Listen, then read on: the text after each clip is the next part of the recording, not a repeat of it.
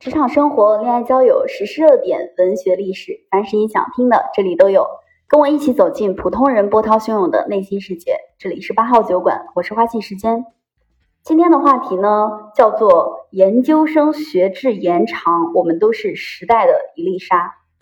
上午刚刚得到一个消息啊，就是我们学校，我的大学今年的本科就业率平均线是百分之四十八，其中协议就业率是百分之十七点六。也就是说，签了三方 offer 的啊，灵活就业占百分之零点零九，升学率百分之二十二点六，也就是考了硕士或者是硕博连读之类的，占百分之二十二点六，出国率呢百分之八，自主创业率百分之零点零二，自由职业零点一七，加起来一共百分之四十八左右。那对比去年的百分之六十四的就业率，又下降了十六个点。我记得我当时毕业的时候，我们的就业率接近百分之百，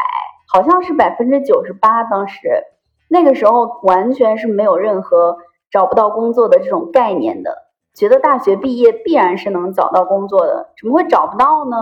无非就是你找的工作好还是不好的问题嘛。但是如今的这个就业形势啊，已经跌破底了。升学率提升，就业率下降。今年很多地区研究生毕就业的这个研究生毕业的人数已经超过了本科生。比如说北京，为了躲避这个就业形势呢，学生们把自己困在了象牙塔里面。现在不仅仅是大学生自己要考研考公，前几年也有专家建议可以延长学制，通过让学生延期毕业来解决这个就业难的问题。我发现这些专家经常语不惊人死不休，也可能是我的思想层次没达到啊。作为小老百姓，还体会不到那种社会层、社会里面的这个管理者要怎么去安排我们，用什么方法来管理我们这种小老百姓。总之，这个建议提出来之后，就有网友说：“我建议把四十岁以上的专家全开了，从而增加就业岗位。”开玩笑的啊。也有网友说建议的很好，下次别提了。但是二零二一年以来，这个建议其实已经开始陆陆续续的落实了。很多学校呢开始发公告，把它的研究生学制由两年改为了三年，博士学制由三年改为了四年。直到今年，这个调整是越来越明显，非常符合本土风格。先让专家提建议，人民群众讨论一下，骂一骂。但是骂完呢，其实心理上已经种下了一个种子，后面这个政策开始推进的时候，其实接受度还是会慢慢提高的。那在小规模的先调一调，直到反对的声音跟支持的声音差不多势均力敌之后，就可以全面铺开。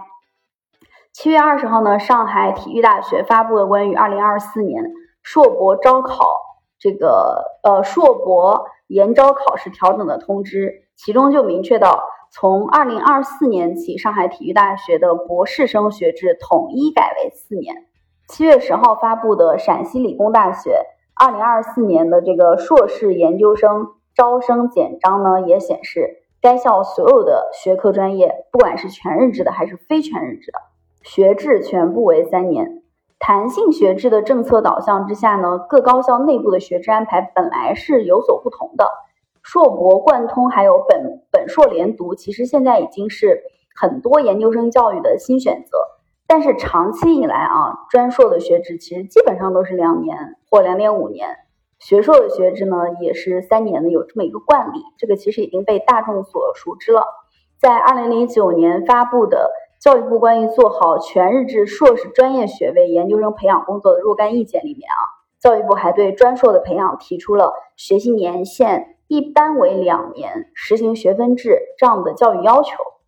但是今年、去年啊，二零二一年以来，包括今年，其实更多很多学校都已经把他们的呃，不管是专硕还是学硕，很多都改成了三年。东南大学在二零二三年的硕士研究生招生工作章程里面就表明，学校的硕士研究生所有专业的学制均为三年。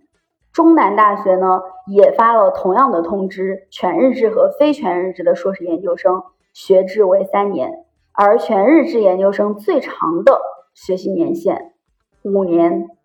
非全日制呢最长学习年限六年。优秀的硕士生可以提前申请呃提前半年毕业。这就意味着，其实中南大学它在硕士研究生的培养上，专硕跟学硕已经同样都改成了三年的学制。那同样实行这种三年制学制的呢，还有西北工业大学、大连理工大学等等啊。哈工大今年其实也发表了相关的声明，他说，呃，将基本学习年限由两年调整为三年的学科在过渡阶段实行，专业学位硕士研究生的优秀者可以提前申请两年毕业，良好的话申是两点五年就可以毕业。具体的标准呢，各个学科可以根据实际情况来制定。除了将全部的专业型硕士的培养周期调整为三年的学校之外呢，还有一些高校先行在部分专业实行了专硕三年学制的改革。比如说南京师范大学，它在去年八月发布的招生公告当中，就拟将二零二三年的国际商务、汉语国际教育、翻译、新闻与传播等专业硕士的学制改成了三年。同样的。博士的四年学制在国内这个高校当中也屡见不鲜啊！山东大学直接明确的说，本科直博研究生基本学制为五年，硕博连读为三年，申请考核博士研究生的基本学制为四年。北京理工大学呢也提出来，博士的基本学习年限为四年，最长不超过六年啊。从这么多所双一流高校在研究生学制改革方面的动作，其实我们不难看出，研究生学制的延长，它现在已经成为了一个常态。国务院的学位学位委员会办公室的副主任啊，这个洪大用就表示，中国已经迈入了研究生教育大国之列，未来将坚定的迈向研究生教育强国。很多这个考研刚刚考研成功就接到延长学制通知的学生说，这样我毕业的时候其实已经二十七岁、二十七八岁左右了，特别是博士生啊。考虑到那个时候就业和婚育的压力，很多单位企业对招聘的年龄有一定的限制，感觉自己吃不消。一边是要提升生育率，一边呢又要延长学制。好像彻底放弃了年轻人生孩子的这件事情，可能实在劝不动年轻人了，直接从八零后以及二胎宝妈身上开始发力。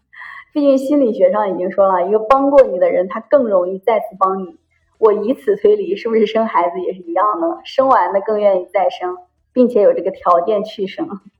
也有人对这种延长学制的方式持正面观点，比如说。兰州某高校的研究生刚刚毕业的张小梅，她就表示，专硕总共就两年，第一年入学呢需要适应，第二年呢又开始校外实习、找工作、写论文。其实真正用于研究和上课的时间没有一年，两年的学制安排也让不少的导师呢在指导的时候不知道从哪下手。延长专硕学制到三年，能让学生有更多机会去接受导师的指导，参与到课程的研究里面。总的来说，延长学制可以说把这个经济压力就给到了父母一方啊，把生育压力给到了二胎宝妈，把就业压力往后延期了一年，跟我们企业的老板既要又要的思路，那简直就是一模一样的。啊，咱们既要稳住就业率，又要稳住生育率，还要提升人才培养率。所以说，这个政策咱也不敢说，咱也不敢问，对吧？一整个就六六六住了。希望我们不是饮鸩止渴。经济的复苏，如果它必然存在一个转折期，其实我个人觉得，不如早日投入到生产创造当中去，去面对现实，直面压力，让你的专业早日成为生产力。这个社会上确实需要很多的硕士和博士，但是也很需要很多的实干家。大学生要摆脱焦虑，最佳的方式肯定也不是在学校里面多待一年就好了，而是去尝试多种工作上的可能性。一九九二年呢，改革开放之后，大家都去下海经商。后来大学生毕业之后，觉得国家分配的岗位不够给力，自己为什么要给那些不如自己的人在厂里面当小弟？于是我们就放开了自主择业。在我小的时候，大学生三个字儿啊，还是街里街坊用来形容你成绩很好的赞美之词。我记得每次当我考试拿着奖状回家的时候，那些叔叔阿姨看见之后都会说：“哎呀，我们大学生回来了。” 能上大学是大家对于一个孩子非常美好的期待，但现在研究生的人数都已经快赶超大学生，在择业上，学历可以说是越来越卷了。时代在发展，我们在变化，其实对于青年的一代也好，中年的一代也好，我们身上都有非常多的时代的烙印。我们个个人这个个体都也只是时代变化当中的一粒沙。我昨天还跟朋友说，现在对朋友的期待没有那么高，就两个，身体和心灵都健康就行了。啊，现在我们还有工作，也有着不错的收入，而且还在不停的探索自己的梦想。但是万一哪天时代的局促落在我们的身上，那么也不要不好意思。只要我还有工作，咱泡面管够。朋友就回说，还是学一下种地吧。啊，我们需要有这样的心态，即人格的底线不能低，但是面对生活的压力的这个底线可以低。不要为了体面把人给活活憋死。只要你还有一口气，就总是有奋斗和创造的机会嘛。我可真是一个典型的 ENTJ，莫名其妙的就会斗志满满啊。那今天的话题就到这里，感谢大家收听。如果你有想聊的话题，也可以加微幺五二七三八零九九五，发送你感兴趣的话题，我会抽取其中一部分开专场。我们下期见，拜拜。